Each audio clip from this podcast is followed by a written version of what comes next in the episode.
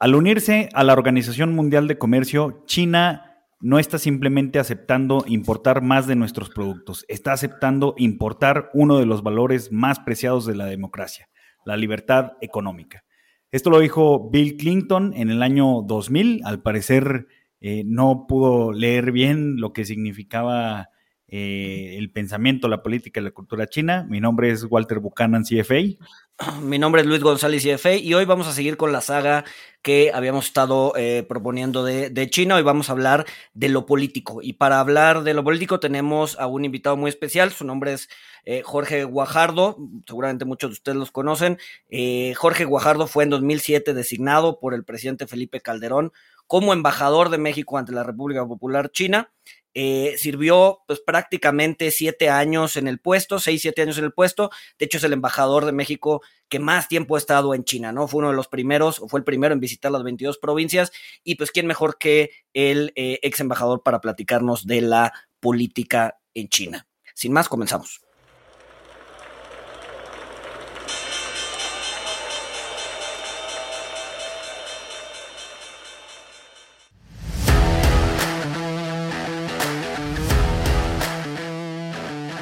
Monito, el otro lado de la moneda. Ex embajador, pues bueno, muchas, muchas gracias por aceptar la invitación. Sabemos que es una persona bastante ocupada. No le vamos a quitar mucho tiempo. Bueno, esperemos. Eh, eh, no sé si en una hora nos pueda platicar cómo es la política china. La verdad es que estamos acostumbrados a la democracia, estamos acostumbrados al occidente. ¿Qué es la política china? ¿En qué se basa? ¿Con qué se come la, la, la política china? ¿no? Bueno, pues eh, tratamos en una, en una hora de entenderlo. Yo, yo, yo viví seis años allá y no lo logré entender del todo, pero hacemos un buen resumen en esta hora, eh, aclarando que el embajador mexicano de mayor duración ha sido el embajador Eugenio Anguiano. Lo que pasa es que él estuvo en dos ocasiones. Yo he sido el, de más duración ininterrumpida. Este, el embajador Eugenio Anguiano fue el primer embajador de México en la República Popular China, un gran sinólogo eh, que tiene todos mis respetos. Quisiera darle la deferencia de corregir esto nada más. Perfecto, no. Gracias por corregirnos. Entonces, bueno, digo, no sé si, si nos quiera dar una descripción inicial, ¿no? ¿Cómo, cómo es el, sistema político en China? ¿no? Bueno, sí, vamos por, por, partes y quisiera, este, una vez que hablemos del, sistema político en China, regresar a, a, la parte con la que abrieron, si, si, la, si el comercio y la tecnología iban a abrir China. Ese es un tema que creo que es muy relevante en estos momentos y hay que ahondar en él. Eh, el Partido Comunista Chino eh, está ya cumpliendo 70 años en el poder, eh, perdón, ya cumplió los 70 años en el poder, es un partido autoritario, totalitario, pues ahora últimamente de corte dictatorial, en términos de que es una sola persona la que lleva el manejo de todo el país. No había sido así los últimos dos presidentes, si bien el la presidencia china es una presidencia que se pudiera considerar una presidencia fuerte, eh, con, con, poder. Existía lo que llaman eh, el comité, permanente del, del, Politburo, que sigue existiendo, pero existía en el caso de, del expresidente Hu Jintao, que tenía nueve integrantes, eh, en el caso de Jiang Zemin tenía siete integrantes, y ellos eran, eh, digamos, los prima entre pares. Eh, si bien eran los jefes de las Fuerzas Armadas, del Ejecutivo, del Partido Comunista, etcétera, tenían ese contrapeso que eran los otros miembros del, del Comité Permanente del Politburo, que eran miembros fuertes, poderosos, con sus propias bases, que no necesariamente respondían a los mismos intereses, que eran contrapeso entre los liderazgos. Eso ha cambiado en la presidencia de Xi Jinping, sobre todo conforme va terminando su segundo quinquenio.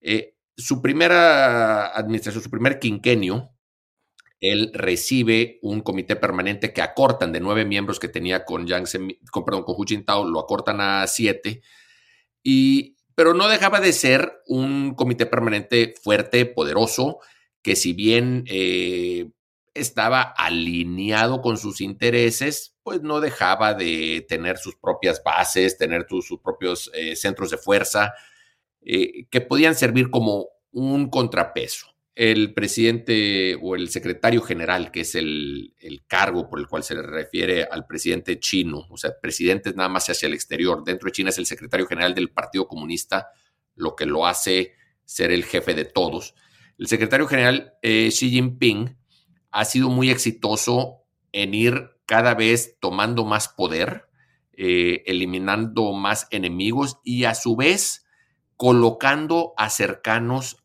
en los lugares, en los puestos más importantes, incluyendo lo que viene siendo el comité permanente del, del Politburó del Partido Comunista Chino. Entonces, llegamos a la actualidad, está meses de quererse reelegir por, por un tercer quinquenio que va en contra de todas las normas, que pues sería algo insólito desde que Deng Xiaoping dejó el poder y lo haría ya con un poder prácticamente absoluto. Ya sería un gobierno de una persona, un, gobierno que tiene ya control total sobre, la, sobre el gobierno y sobre la sociedad, con las ventajas y desventajas que eso lleva. El Partido Comunista Chino, cuando era un partido simplemente autoritario, pero con gobierno no dividido, pero pues más fragmentalizado, era muy similar al PRI de antaño, un partido que tenía un presidente, pero que tenía muchos otros centros de poder, y eso mismo, el hecho de que no había elecciones eh, verdaderas en México, como no las hubo por 70 años, forzaba al PRI gobierno a tener otros nexos de cercanía con la ciudadanía, ya fueran las cámaras, los diputados, la academia, en fin, eh, conocemos la historia de México como el PRI manejaba ese, esa manera de, sentir a la ciudadanía de manera muy eficiente. Lo mismo hacía el Partido Comunista Chino o hace el Partido Comunista Chino eh, en China. Es decir, tenían muchas maneras de estar constantemente pulsando el sentir de la ciudadanía. Conforme se empieza a fortalecer el gobierno de una sola persona, se corre el riesgo de que se empieza a perder ese pulso. No muy diferente a como lo estamos viendo en México con el presidente López Obrador, que conforme más se centra todo en él y en sus decisiones, hay menos incentivos entre sus colaboradores o sus bases para alimentarle ideas eh, pendientes eh, que difieren con su pensar, porque cuando es una persona que lo decide todo, pues el incentivo está en quedar bien con esa persona, no en traer eh, temas. Eso es lo que puede o parece estar pasando un poco en China con, conforme Xi Jinping va consolidando todo el poder que se corre el riesgo o hay temor o hay suspicacia de que se empieza a perder el pulso con la ciudadanía. Entonces ahí es donde está China en estos días. Eh, sin duda con muchas cosas pasando como siempre en China. O sea, en China decían, cuando íbamos allá, eh, puede haber días eh, difíciles, puede haber días divertidos, pero nunca hay días aburridos. Ahora, ¿qué? Vas, vas, vas. ¿Qué va a pasar con el, con el Politburó? O sea, que, el comité permanente pues, son estos siete miembros, o sea, que son seis más además de Xi, eh, y, me parece que hay uno más amplio, ¿no? Que es de 25 personas, o sea, 18 más además de estos siete. ¿Qué va a pasar con, estos Politburó eh, que, que, básicamente pues ellos dictan todo lo que hacen, eh, todo lo que se hace en el Partido Comunista Chino, que me parece que tiene 89 millones de militantes, ¿no?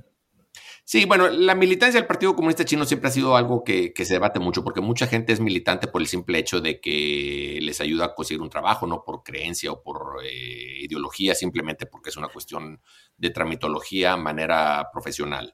Eh, ¿Qué va a pasar con los otros seis integrantes del Politburó y con los otros 25, o lo que son el total 25 del Politburó? Es decir, siete son del Comité Permanente, 25 del total.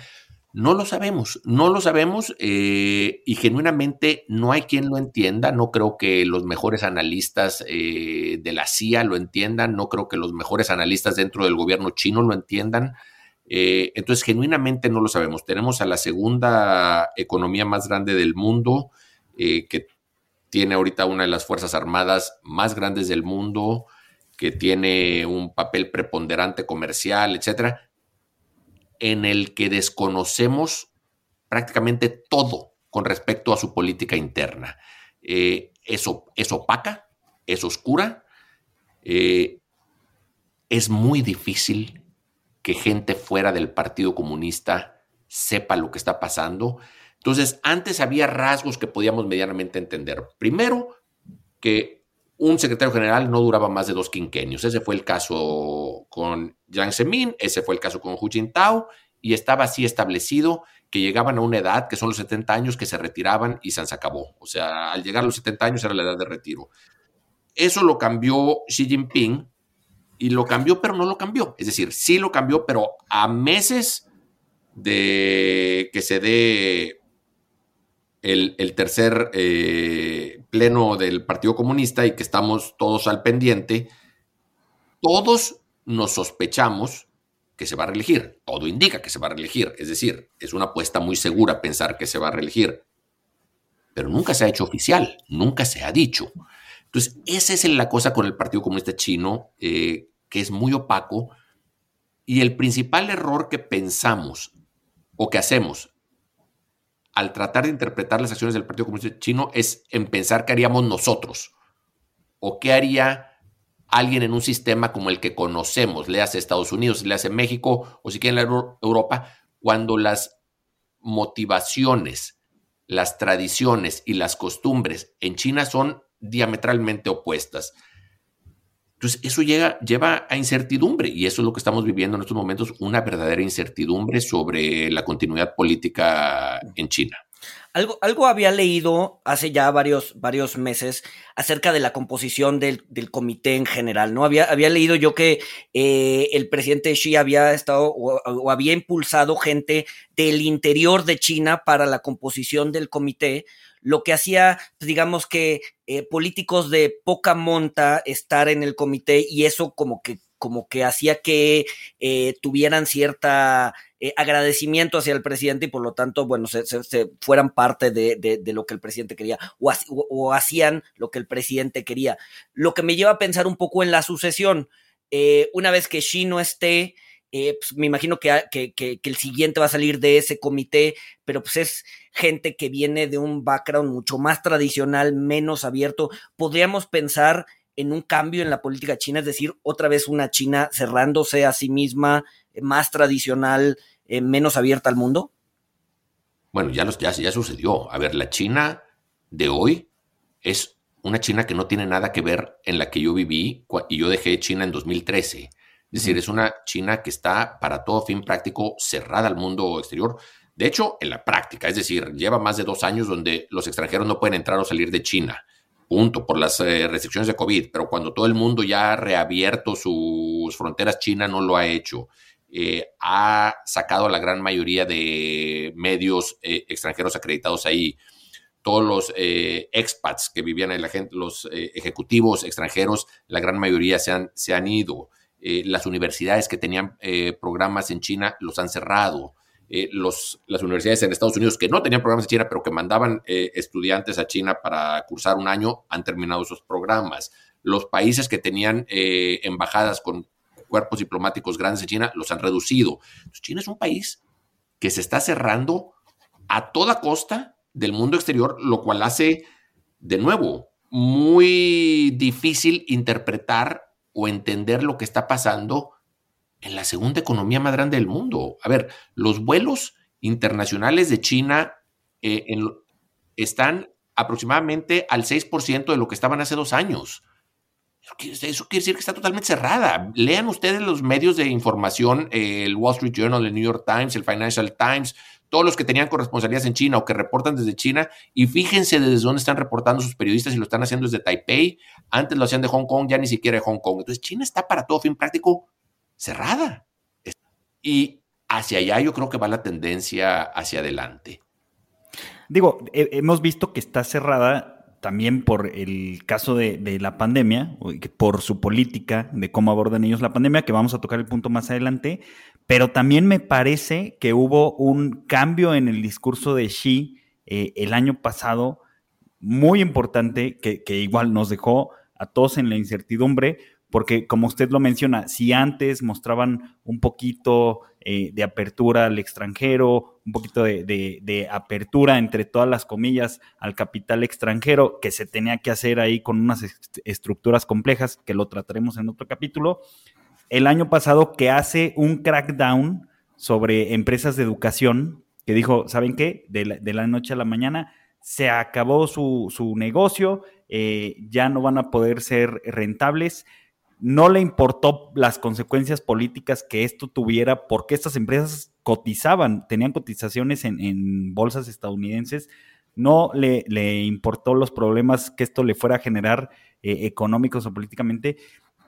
Y me parece que después, eh, pues todo el mundo está esperando a ver qué discurso decía Xi y, no, no recuerdo bien, pero eh, usted sabrá mejor. Creo que sí hubo un cambio radical, bueno, no radical, pero sí, sí hubo un cambio de, de, la apertura y somos amigos, pues ahora fue de ya nadie nos va a decir a los chinos cómo hacer las cosas, ¿no? Sí, bueno, eh, el Partido Comunista Chino está genuinamente convencido, genuinamente convencido, esto no es narrativa ni retórica, están genuinamente convencidos que el occidente está en declive y que el este está, o sea, the west is falling and the east is rising. Ellos están totalmente convencidos que este es el momento de, China, que Estados Unidos y Europa van en un deterioro ya indetenible, eh, insostenible y que ahora es cuando van a salir. Eso en la manera en que confrontan al mundo fuera de China. El, crackdown que, al cual te refieres, que lo, lo, hizo no nada más con las compañías de educación, creo que ese era políticamente ventajoso para él, porque en China existe la carrera desde los niños eh, por la educación, son tan pocos los espacios eh, de, una, de la posibilidad de una alta educación eh, en Xinhua o en Beida o en esas universidades prestigiosas, que la gran mayoría de papás desde muy chicos empiezan a pagar eh, clases extras para los hijos para darles una ventaja a la hora de llegar a la carrera, al grado que se ha convertido tan costoso que los papás ya no quieren tener hijos en un momento que China está teniendo problemas demográficos muy graves y por eso empieza a, hacer ese crackdown en las eh, compañías de educación, para decir, pues, un poco para terminar con la locura de esto de estar constantemente eh, sobreeducando a los niños para darles esa posibilidad de tomar una ventaja a la hora de ser admitidos en universidad. De cierta manera los papás agradecen eso porque conforme lo, los cierra todas, pues ahora sí que, como dicen, o todos coludos o todos rabones, y pues ahora sí todos rabones, Obviamente el mercado sale con otras opciones, pero en fin, esa era la, motivación detrás de esto.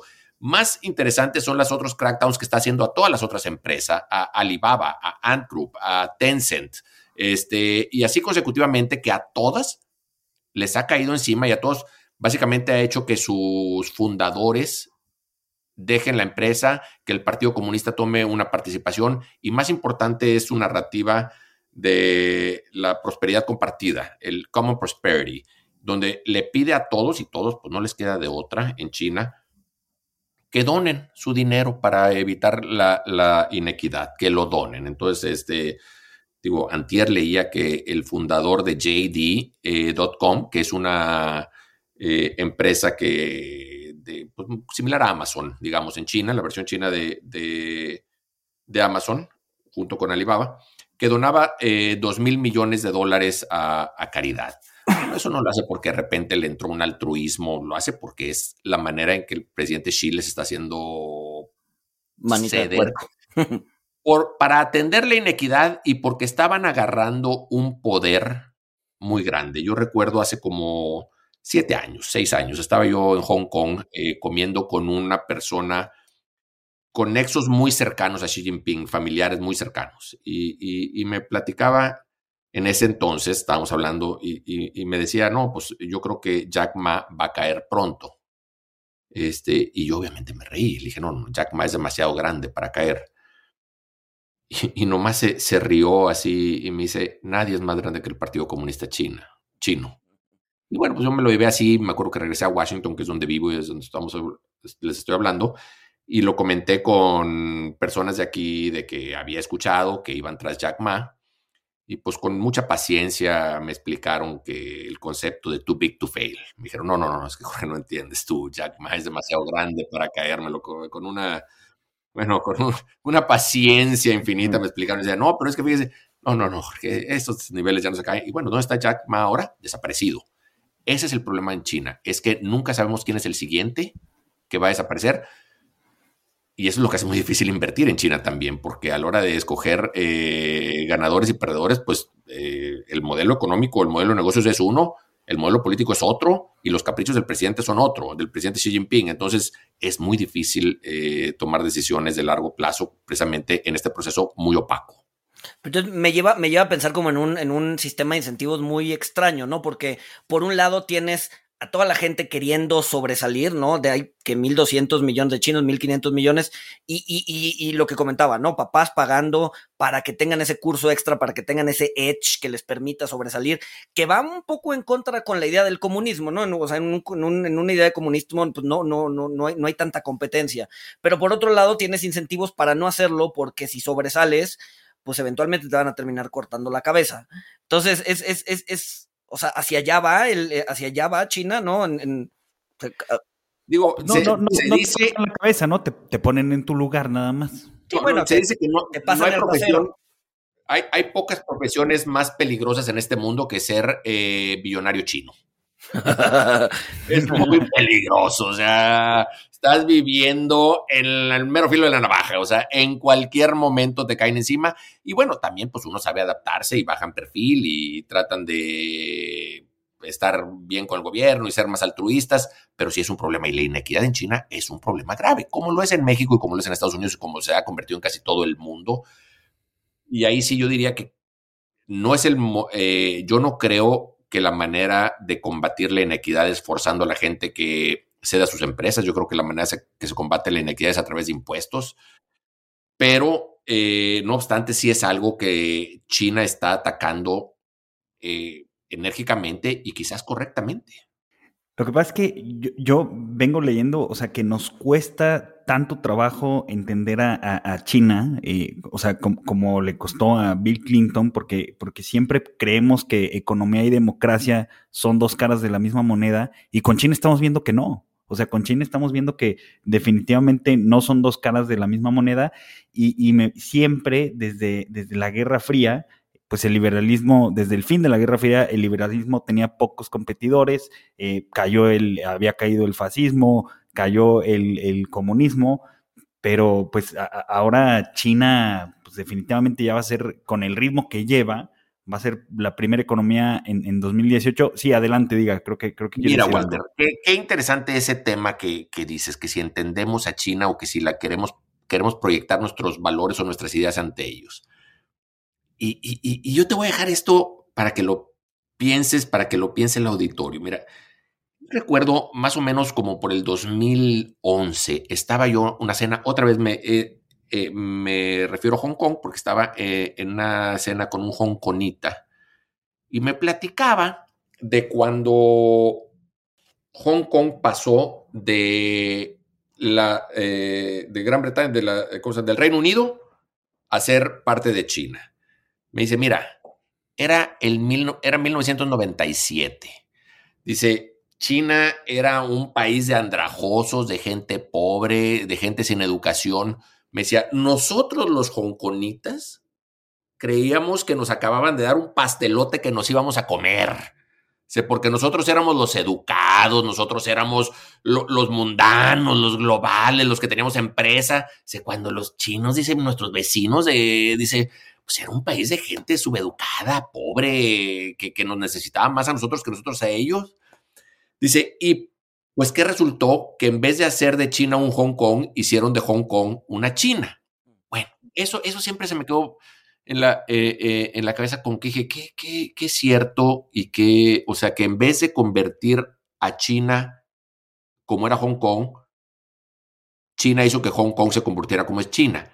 Y traigo esto a colación por lo que referiste a lo que decía el presidente Bill Clinton cuando estaba cabildeando para que China ingresara a la OMC, en un discurso que lo dijo en la Universidad de Johns Hopkins, que, que ese es el que tú decías, decía, él decía que a través de comercio y a través de las tecnologías de la información, le hace el Internet, se iba a liberalizar China, que se iba a convertir en una democracia. Él inclusive decía, que contener el Internet era tan difícil como poner eh, gelatina, clavar gelatina en la pared. Dice, pues no, no, no, no se queda ahí. Dice, entonces como que él se reía de, de China y dice, no saben lo que los espera cuando se abran a la tecnología y cuando se abran al comercio. Bueno, ¿qué resulta?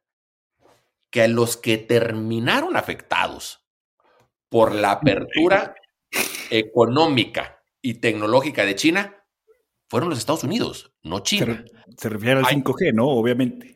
No, me refiero, hay, hay un estudio eh, muy bueno que se llama el China Shock, que hacen unos, eh, Gordon Hanson y David Autor eh, de MIT y, y Harvard, respectivamente, donde hacen una correlación directa después de que China entra a la OMC, como los municipios o las regiones de Estados Unidos con más importaciones de China son las que tienen más desempleo. O sea, lo logran correlacionar directamente, que entre más importaciones venían de China en ese distrito o área geográfica, más desempleo había. Paso siguiente que hicieron de ese estudio estos autores es que entre más importaciones chinas y más desempleo había, más propensión a votar por Trump. Mm, Entonces, ¿qué resulta con Trump o qué es lo que se está viviendo en Estados Unidos ahorita?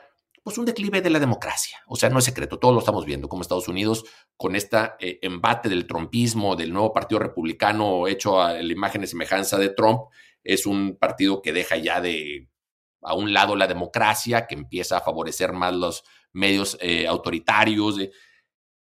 y vuelves a lo mismo. Lejos de que el comercio haya hecho de China una democracia, terminó haciendo de Estados Unidos o presenta el peligro de que Estados, Unidos se convierta en un país autoritario, que haya perdido su democracia. Una vez más, ¿crees que vas a hacer a China como tú? y China termina haciéndote como ellos. Lo mismo con el Internet, que resulta que China usó el Internet y usó esa tecnología, uno, para cerrarse el mundo con el Great Firewall. Es decir, China está cerrada con Internet. Tú, como saben, ya he sabido que no puedes usar Twitter, Facebook, etcétera, Google en China. Y a su vez, China exitosamente empieza a usar todas estas tecnologías de, la información para controlar eh, políticamente y socialmente a su gente. Facial recognition, este, todo, todo, lo que es el crédito social, etc. Entonces, usa la tecnología para establecer su autoritarismo. Mientras tanto, en Estados Unidos, es la misma tecnología la que está desquebrajando la democracia, como lo vimos con Facebook y, eh, y la infiltración de Facebook y cómo atentó contra la democracia. Lo vemos con Twitter y cómo todo eso está desquebrajando la sociedad. Entonces, una vez más, ojo, el mundo proyecta en China todos eh, sus ideas y valores creyendo que tan solo acercándose van a ser de China como en su imagen y semejanza, y el resultado hasta el momento ha sido exactamente lo contrario. Pero entonces, a ver, podríamos pensar que eh, Inglaterra logró imponer su modelo vía espadas y cañones, Estados Unidos vía cultura y comercio, China está haciendo lo mismo vía comercio. O sea, vía comercio, sí. Claramente la cultura china todavía no es, no pesa en Occidente, ¿no? Mira, te voy a dar una, una, la manera en que yo lo veo, que es una manera muy, pues digamos que los chinos van a objetar por los ejemplos que estoy usando y, lo hago a sabiendas de que son muy crudas las referencias que hago, eh, pero creo que son ilustrativas.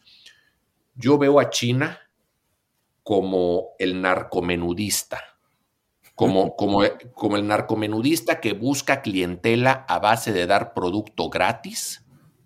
Una vez que tiene a la gente ya adicta, le dice, pues ya no es gratis, ahora vas a tener que empezarlo a pagar Oye, nomás que yo no tengo dinero. Ah, no, no tienes dinero para pagar. Ah, pues te vas a prostituir, vas a traficar gente, vas a eh, delinquir para seguir, o sea, vas a hacer lo que yo diga para que yo te siga dando tu producto. Es decir, busca enganchar, hacer a la gente adicta. Y eso es lo que China hace con su comercio. Vemos el caso de Australia. China firma un tratado de libre comercio con Australia, se abre a Australia, la inversión, a las importaciones, etcétera. Y bueno, eh, resulta que el 70% de las exportaciones de Australia van hacia China. En el 2008, después de la recesión mundial, de las pocas economías del mundo que crecen es Australia, precisamente por su comercio con China, pero a la primera que Australia se pronuncia, en el caso del COVID, que dice vamos a hacer una investigación a ver qué está sucediendo, o que empieza a haber infiltración de intereses chinos en la política australiana y empieza a ponerles una barrera, China le pone un alto rápido a Australia y le dice, si andas con esas actitudes te vamos a cortar el comercio o el mercado o el acceso al mercado a China, a pesar de tener un acuerdo de libre comercio. Y luego hace o, o da un escrito de 14 puntos y lo hace por las vías oficiales, de 14 puntos de cosas que tiene que hacer Australia para normalizar su acceso al mercado chino. Y dentro de esos 14 puntos están que la prensa ya no critique a China, que los académicos ya no estén cuestionando a China dentro de Australia. Y ahí de nuevo empiezas a ver qué tiene que ver una cosa con la otra, qué tienen que ver mis eh, libertades personales, qué tiene que ver mi libertad de prensa, qué tiene con mi comercio con China. Y China te dice todo. Ahora Ahora tú me perteneces, ahora yo te manejo, ahora yo te digo qué puedes hacer y qué no puedes hacer. Y lo mismo están tratando de hacer con Suecia, y lo mismo están tratando de hacer con Canadá, y lo mismo están tratando de hacer con Lituania. Es decir, comercias con ellos, te abren todo el mercado, te dicen, claro, bienvenido, de repente ya creces tus empresas, tu mercado chino, a manera de que ya muchos empleos en tu país dependen del comercio con China, y cuando llegas a ese momento, China ya es tu dueño y te lo ejercen, ¿eh? No te lo hacen así como, como Estados Unidos, que va Kerry a, México y dicen, oiga, no sean gachos, la reforma energética. No, no, no, acá te lo hacen, te cierran el mercado de la noche a la mañana, como le pasó a todos los eh, vitivinicultores australianos que dependían totalmente del mercado chino para su producto, para sus exportaciones eh, vinícolas, y de la noche a la mañana se las cierran todas. Ahora, Tú vele a decir al vitivinicultor australiano que su mercado chino, que es el principal y por el cual emplea a toda la gente que emplea, está cerrado porque unos académicos están cuestionando a China o porque la prensa está criticando a China. ¿Y sabes lo que dice el vitivinicultor australiano? Pues que la dejen de criticar, pero déjenme mi mercado. Y así es como empieza China a controlar sociedades extranjeras a través de su comercio. Órale, qué interesante. Entonces, en esencia, el Belt and Road es eso. Es. No, mira, el Belt and Road es diferente y sí, puede llegar a eso. Puede llegar a eso. Pero el Belt and Road no es abrir el mercado chino. El Belt and Road es simplemente.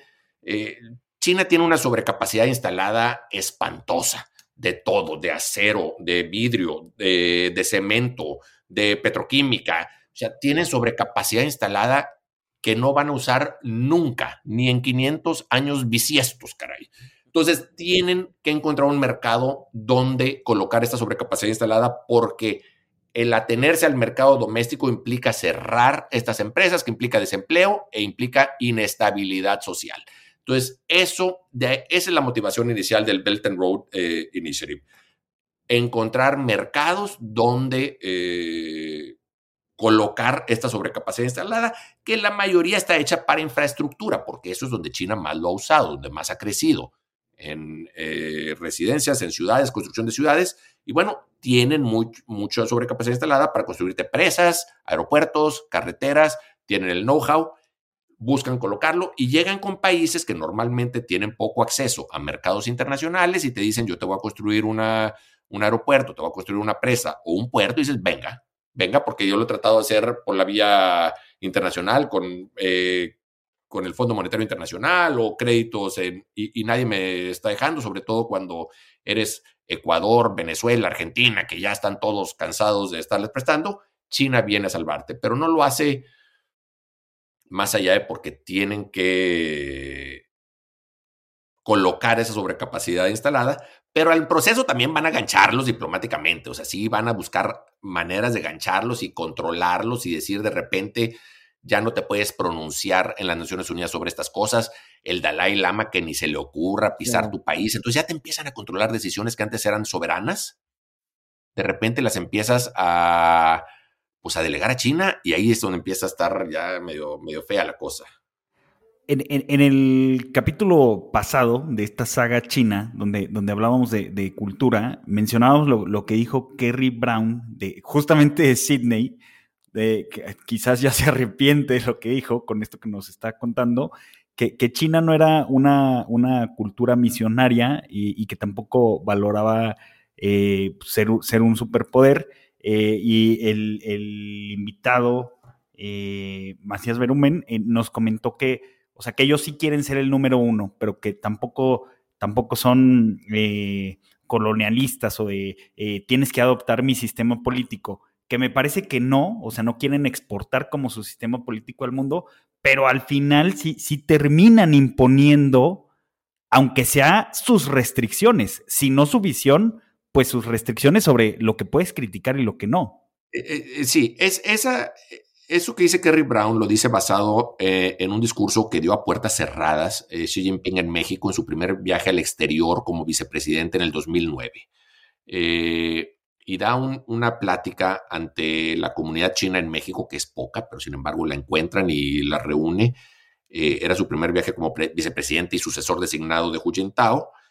yo lo acompañé en esa ocasión, no estuve en esta reunión donde hace ese discurso donde dice los extranjeros nos critican eh, dice, eh, eh, extranjeros con barrigas grandes, como queriendo decir gente que tiene todas las comodidades en la vida, que está bien alimentada, nos critica a nosotros, país pobre. Y ahí dice, nosotros no somos un país expansionista, no somos un país que exporte la revolución o su gobierno, etcétera. Y quizás en el 2009 lo creía. Y, y, a eso se refiere Kerry Brown en estas... Creo que recientemente ya es muy difícil defender esos hechos, porque si bien China no está exportando la revolución, como lo hacía la Unión Soviética, sí está exportando un sistema de gobierno y sin duda está exportando el poder de coartar a cualquier país de criticar a China. Entonces, sí, dice, en Australia, pues, ¿qué les importa si pueden criticar o no a China? Eh, y pues técnicamente, pues sí, pues no, no, no, tiene nada que ver con el gobierno de Australia si critican o no a China. Es decir, no, no es un modelo de gobierno. Pero sí acaban ya de ceder entonces, si se aceptan esas condiciones, algo de soberanía al decir, en este país no se puede criticar a China. Yo no conozco ningún país que no podamos criticar en México. Yo no conozco, entonces sí, sí, sí buscan ese tipo de control.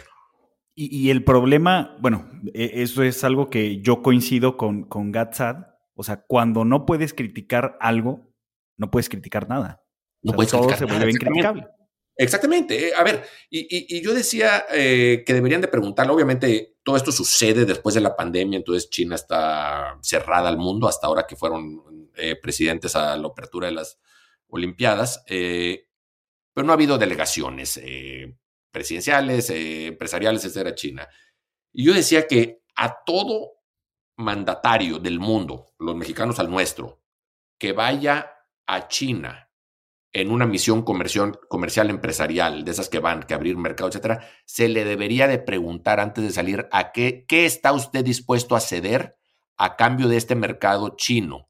La respuesta del mandatario va a ser nada, absolutamente nada, nosotros vamos en igualdad y todo eso. Vamos aclarándolo. Quiero tenerlo grabado, quiero tener, tenerlo diciendo no vamos a ceder nada, quiero que me lo aclare ahorita, porque créame, se lo van a cobrar a la vuelta de unos años, y quiero decir, acuérdese como usted salió diciendo de aquí, y así va a ser. De nuevo, son cosas que hemos aprendido a la brava y a la fea, y hay que tener presente conforme veamos hacia adelante que los presidentes nuevos, ya López Obrador no sale pues, ni de Palacio Nacional, no se diga ya de México, cuando salgan a conquistar el mercado chino, decirles desde antes qué garantías nos da que China no nos va a dictar nada en cuestiones internas que no nos, va a, eh, no nos va a dictar si puede o no venir el Dalai Lama a México, que no nos va a dictar si pueden o no los periodistas criticar a China, si pueden o no. Eh, todos esos son temas. México es de los pocos países del mundo, casi te diría el único, en el que China no tiene gancho. No, no, no tiene nada con que agarrarnos.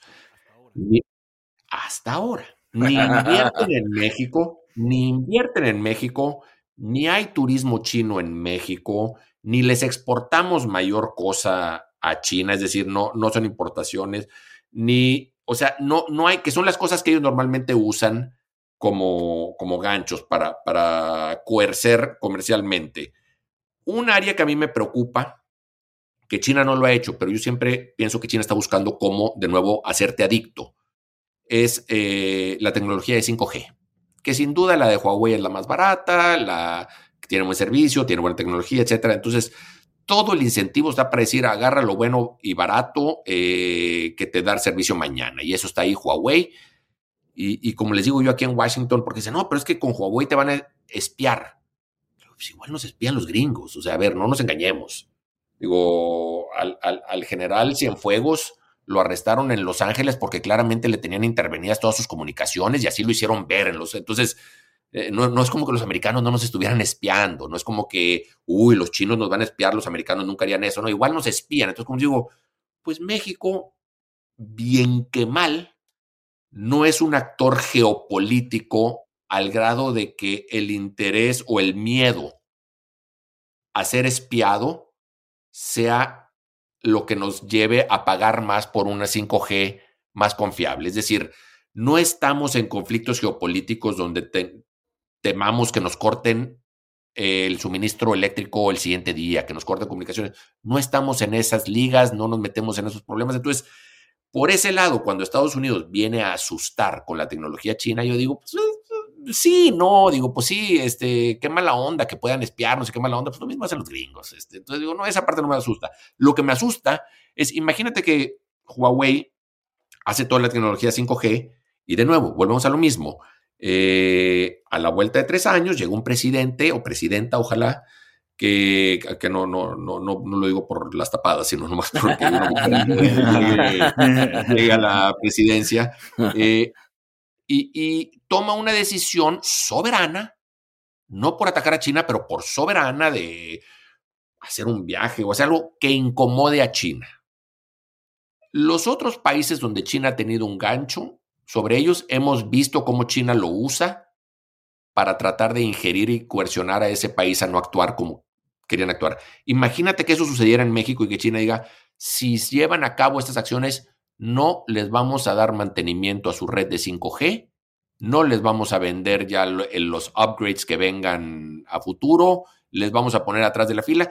Y antes de que te des cuenta, la red de comunicación mexicana empieza a caerse o a fallar y, tu usuario estás en el teléfono que no consigue, eh, se te cae el internet, etcétera, y te dicen, sí, lo que pasa es que no nos han dado mantenimiento porque tal académico o tal medio o Carmen Aristegui o Carlos Loret cuestionaron a China y China se inconformó y dijo que hasta que no dejen de cuestionarlo, no le van a dar mantenimiento a la red 5G.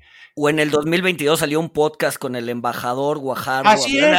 Ah, no, sí, no, no, no, sí, ese mero van. Eso, no creas que el China va nomás tras los grandotes.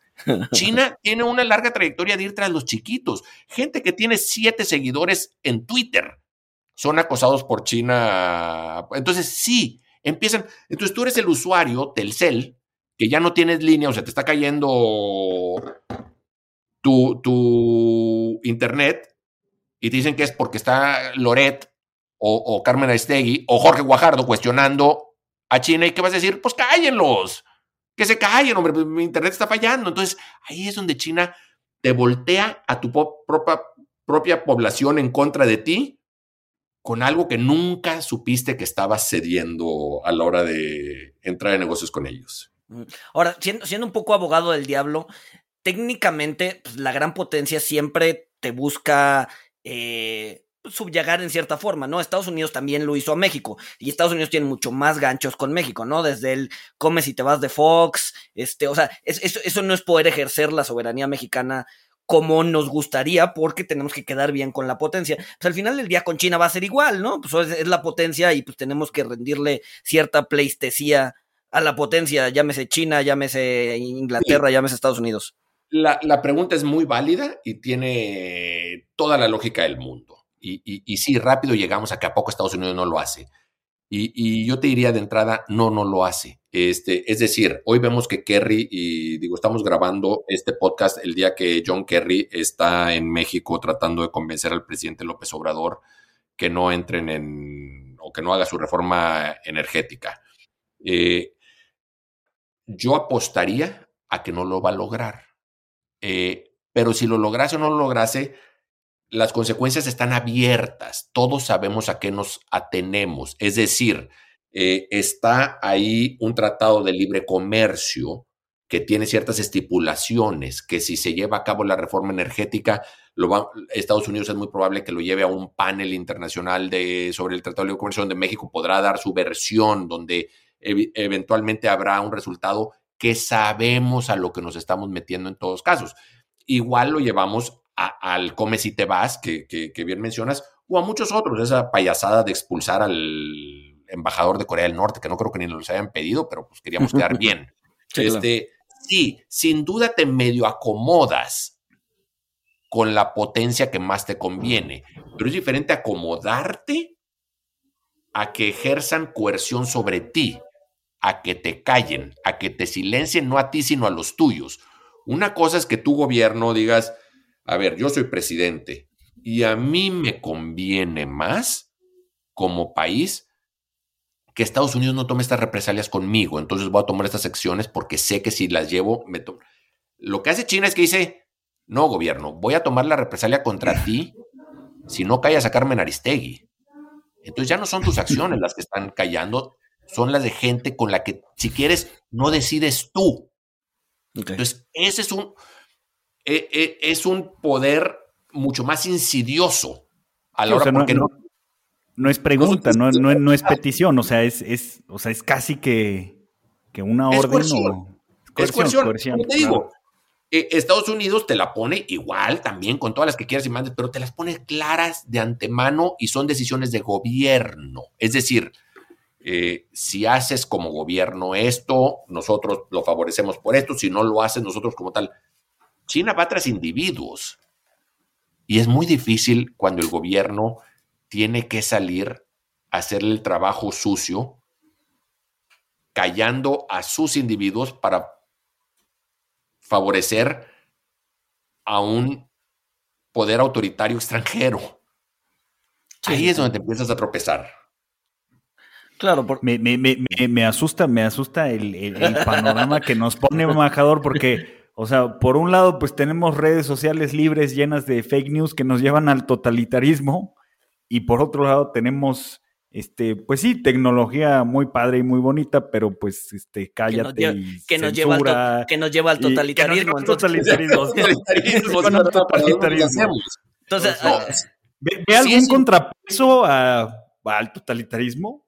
Sí, es una, es una encrucijada en la que está el mundo muy seria. Esto del eh, totalitarismo, digo, lo vivimos en México a diario, lo vivimos en Estados Unidos. Pues digo, a ver, hay un partido político ya apostando abiertamente a la antidemocracia, este, diciendo que lo que pasó el 6 de enero en el Capitolio es discurso político. Bueno, esos son ya lenguaje fascistas, vaya. Entonces, ya se ha visto en Europa, ¿no? Con, con, estos partidos de ultraderecha. Lo vemos en Europa, que además están ganando, que, empiezan a ganar puestos importantes. Sí, sí, claro. No, no, el partido, no, no recuerdo cuál es el de Jean-Marie Le Pen, o sea, pero ya es un partido, me parece que tiene un peso muy importante y no sé si se proyecte que pueda llegar a ganar una elección. Y en Hungría y en Polonia y en Turquía, este, y, y bueno, todo esto, entonces al decir que China no está exportando una revolución, un sistema de gobierno, pues casualmente siempre se entiende mejor con los que son como ellos que con los que no. Y, cuando te entiendes mejor con uno y eres la segunda economía más grande del mundo y hasta hace el, y hasta el año pasado la única economía en crecimiento, pues era muy difícil darle la, eh, voltearle la cara. O sea, eh, que, que, creo que eso es lo que va a dar un respiro a toda esta andanada o China, que es que su economía se está deteniendo, se está desacelerando y ya no es la única economía en crecimiento. Tú te ibas al, 2020 y todas las empresas te decían, el único mercado de crecimiento ahorita es China. Y decías, híjole, ¿y cómo vas a hacer para, pues es lo único? Y ahorita no, ahorita Estados Unidos obviamente está creciendo mucho, eh, Europa está creciendo y China se está desacelerando. Entonces, da pausa a que, o sea, quita presión a, muy rápido ceder ante sus presiones comerciales. un poco para, para, para, para finalizar, hacia, hacia, dónde vamos? ¿no? Si, si, si, si, todos los caminos nos llevan al totalitarismo y, eh, bueno, está esta esperanza de, de, que China se está desacelerando, este, de que otros países están creciendo, que igual prosperidad económica te puede llevar a otros caminos. ¿Cómo, cómo, cómo ve al mundo en 10, bueno, 20 eh, años? Bueno, lo de prosperidad económica, que era lo que nos iba a traer la democracia, lo, que nos, lo único que nos trajo fue la inequidad. Y la inequidad yo creo que es la el principal, la principal amenaza a la democracia. Eh, entre más inequidad hay, eh, más peligra la democracia. Y en México, pues, como sabemos, tenemos una inequidad grande.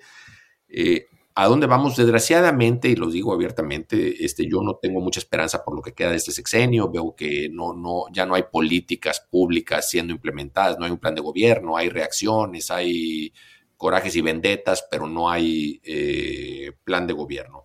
¿Qué ¿A qué debemos apostarle los mexicanos? Bueno, tenemos que entrar eh, de entrada a, darnos cuenta que la clase empresarial no es necesariamente la clase que mejor entiende los intereses de los mexicanos. La clase empresarial entiende sus intereses, pero no los del país. Entonces, digo esto porque digo, la clase empresarial también tiene que entender que la única manera de evadir o, de combatir la inequidad es a través de impuestos, no hay de otra. No es a través de filantropía y no es a través de buenos deseos y no es a través de programas y no es eso de que si creas un empleo mejoras, es a través de impuestos. O sea, hay inequidad y tenemos que combatirla a través de impuestos para darle al gobierno las armas, las herramientas, las finanzas para crear condiciones de ayudar a todos los mexicanos que están en desventaja. Son muchísimos y nomás están creciendo. Desgraciadamente están creciendo más con el presidente López Obrador, que casualmente no ha querido abordar este tema de los impuestos. Conforme no ataques el problema de inequidad, siempre va a estar ahí el riesgo del autoritarismo. Siempre lo, extrapola globalmente esto, o sea, no, no pensando en México, sino, o sea, creo que, eh, pues sí, sí nos gustaría saber si, o sea, si, si hay algún balance, o sea, suponiendo que Estados Unidos, o sea, que todavía es la economía más grande, que todavía es un superpoder, suponiendo, pensando que arreglara sus, problemas eh, de, brecha, o sea, sí, sí veríamos todavía Eso, sí, es Eso es suponer muy grande. Ahora, si me dices tú, Estados Unidos, eh, tres, tres cosas que tendría que hacer. Eh, eh, pensando en Estados Unidos y de ahí extrapolando a México, Estados Unidos tiene que combatir la inequidad a través de eh, políticas fiscales, perdón, de, tributarias. Tiene que velar por el derecho de los votantes, que en Estados Unidos es mucho más débil que en México, irónicamente. Es decir, proteger el Border Protection Act y tiene que regular las redes sociales. Y ahí es donde estamos eh, en un gran déficit tanto Estados Unidos como México. Las redes, quizás México menos que Estados Unidos, pero las redes sociales sirven para polarizar y nada más. No son elementos de comunicación ni son, son elementos polarizantes. Es un juguete para polarizar. Cuando lo usa como AMLO, como Trump, para estar constantemente asusando, bueno, sirve para ese efecto, pero no sirve para cohesionar. Nunca nada se hace mejor con una red social. Es decir, ningún problema se aborda donde traiga a la gente a jalar para el mismo lado a través de una red social. Entonces hay que regular eso, hay que ver eh, políticas eh, hacendarias para tributar más a los, ¿cómo se llama? A los que más tienen, a los que más tienen, a los más ricos, y hay que proteger eh, a las instituciones de la votación. En México el INE, en Estados Unidos el Border Protection Act. Si me dijeras, ponlas en uno, dos y tres, yo pondría número uno inequidad, número dos redes sociales, número tres eh, derechos de votantes. ¿Qué redes sociales? Eh, o sea, me, imagino que se refiere, o sea, protegiendo las libertades de expresión, pero regulando Así es. todo, todo esto que polariza, ¿no? Las, las fake news, fake facts, eh, discursos de, de, odio, o sea, ser, ser, sí, o sea, ser, ser eh, intolerante, o sea, la, la regla de, de, la tolerancia, o sea, la tolerancia no puede ser tolerante con el intolerante, hay que ser intolerante con el intolerante. Porque si no acaba en, totalitarismo. Otra Exactamente. Y sin embargo, es tan fácil hacer el argumento en contra. No, yo estoy a favor de toda la libertad y o sea, e, es, como tú, tú, ves a Mark Zuckerberg cuando va a testificar ante el Congreso de Estados Unidos y dice eh, verdades comunes, como eh, decir, nosotros nomás queremos eh, unir a todos, traer a todos, unir a la gente. A ver, primero, ¿quién te lo estaba pidiendo? ¿Quién decía que era lo que nos faltaba o que era lo más necesario? leía yo. Sí, o sea, hay un tonto en cada pueblo y Mark Zuckerberg los unió a todos, caray. Que dices, no, antes con un tonto bastaba en cada pueblo, ahora Mark Zuckerberg los hizo. Y, o, la otra que te dice Mark Zuckerberg es que yo no le estoy dando una voz a la gente. Oye, a ver, ojo, a mí nunca me faltó la voz. Es decir, eh, no necesitaba una plataforma. Lo que le diste voz es a los de odio. Entonces, en Estados Unidos tiene el Section 230, que es algo que no han querido regular, que, que, ellos hacen pasar como estas plataformas de Twitter, YouTube, eh, Facebook como si fueran una telefónica, es decir, oye, pues yo nomás soy Verizon o yo soy AT&T o Telmex, yo nomás controlo eh, eh, el canal de comunicación, yo no soy responsable por lo que ahí se dice, cuando en realidad no es el caso, sí son canales de comunicación, sí se tienen que regular eh, y no lo hacemos a riesgo de que terminen aniquilándolos y, los, y está sucediendo a diario. Ok, este, Híjole, quisiera terminar el episodio con una nota positiva. No sé. No sé una nota positiva. la buscamos, la caray. Lo que pasa es que me pusieron a hablar sobre China y sobre la democracia y son temas que ahorita pasan por, momentos muy difíciles. Pero, pero no, digo, a ver, eh, una de las cosas que estoy viendo muy, muy positivas en, el mundo es la capacidad de investigación, este periodismo de investigación eh, de primera, como lo hemos visto desde los Pandora Papers hasta Mexicanos contra la Corrupción. o sea, hay, sigue habiendo mecanismos para, pues para, para sacar a luz cosas. Creo que esos hay que fortalecerlos, creo que es algo que hay que congratularnos. O sea, ahí, ahí vamos bien. Eh, vaya, si, si, le buscamos, hay una, una, cosa que decía mucho aquí en Estados Unidos, un par de periodistas, que James y Deb Fallows, que ellos, yo los conocí en China y ellos, se encargaban a vivir por, en, vivir en varias partes del mundo para documentar los cambios que estaban pasando. Y después de vivir en China, eh, se vinieron a vivir de vuelta a su casa, que es en Estados Unidos, que es en Washington. Y es, eh, decidieron hacer lo mismo que hacían de investigación en otros países, pero aplicárselo a Estados Unidos. Es decir, ¿qué está pasando en todas esas ciudades de Estados Unidos de las cuales nunca escuchamos? Más que cuando hay un terremoto, más que cuando hay una balacera, más que cuando hay una elección cerrada en un distrito. Y dice, pero fuera eso no les escuchamos, ¿qué está pasando? Entonces él es piloto eh, de avión chico y se fueron a volar por todo Estados Unidos eh, por por cuatro años visitando todas estas ciudades pequeñas y escribieron un libro que se llama Our Towns. Our Towns después lo hicieron eh, un documental de HBO que lo pueden buscar en línea, que se llama también Our Towns. Está precioso. Eh, vale mucho la pena verlo, es de hora y media, además de una fotografía sensacional. Pero lo que ellos encontraron y que a mí me da mucho aliento, dice, a pesar de, de lo polarizado que está el debate nacional, en el nivel local las cosas están funcionando y funcionando bien. Es decir, la gente saca las cosas adelante en su comunidad, las librerías están siendo, las bibliotecas están siendo más usadas, o sea, empiezan a ver cómo nos vamos mucho por el tema nacional y solo pensamos en lo local cuando se suma a lo nacional cuando la alcaldesa o cuando Félix Salgado Macedonio dice algo en Guerrero o la alcaldesa dice que el tráiler iba este, sin ocupante, sin chofer, iba solo. Es la única ocasión en que nos fijamos en lo local. Fuera de eso no nos fijamos en lo local en México. Y muchas veces si te pones a ver lo local, en lo local las cosas tienden a funcionar mejor, tienden a salir adelante, la gente sale, eh, conoce a sus autoridades, tienen más interacción. Entonces, creo que ahí puede ser un área de oportunidad en México, algo que debemos de perdón si la palabra se me trabó, estar más cercanos a lo que está sucediendo en el ambiente local municipal, estar más eh, participativos, ahí está la solución. No, no está en Twitter y en gritarle cosas al presidente que yo hago a diario con gusto y me divierto, pero no es la solución. No, es ahí, no es ahí, no es ahí donde está. Ese, es más hobby que otra cosa, ¿no? Es, un, es una diversión, es un juguete, es un juguete, te diviertes, ya es el chacoteo, pero ahí no está la diversión. Eh, digo, ahí no está la, acción, ahí es pura inversión. La acción, creo yo, genuinamente está ahorita al nivel municipal y nos vamos a, sorprender favorablemente si nos metemos eh, al nivel municipal, como vemos que las cosas sí se pueden hacer, sí se pueden cambiar, sí pueden dar resultados, la gente sí se puede comprometer. Ahí es donde. Qué interesante, qué interesante. El, localismo, uno, una, un, pues sí, un concepto, una ideología que promueve eh, Taleb, que me sigue teniendo bloqueado. Gracias, Luis, por recordármelo a diario.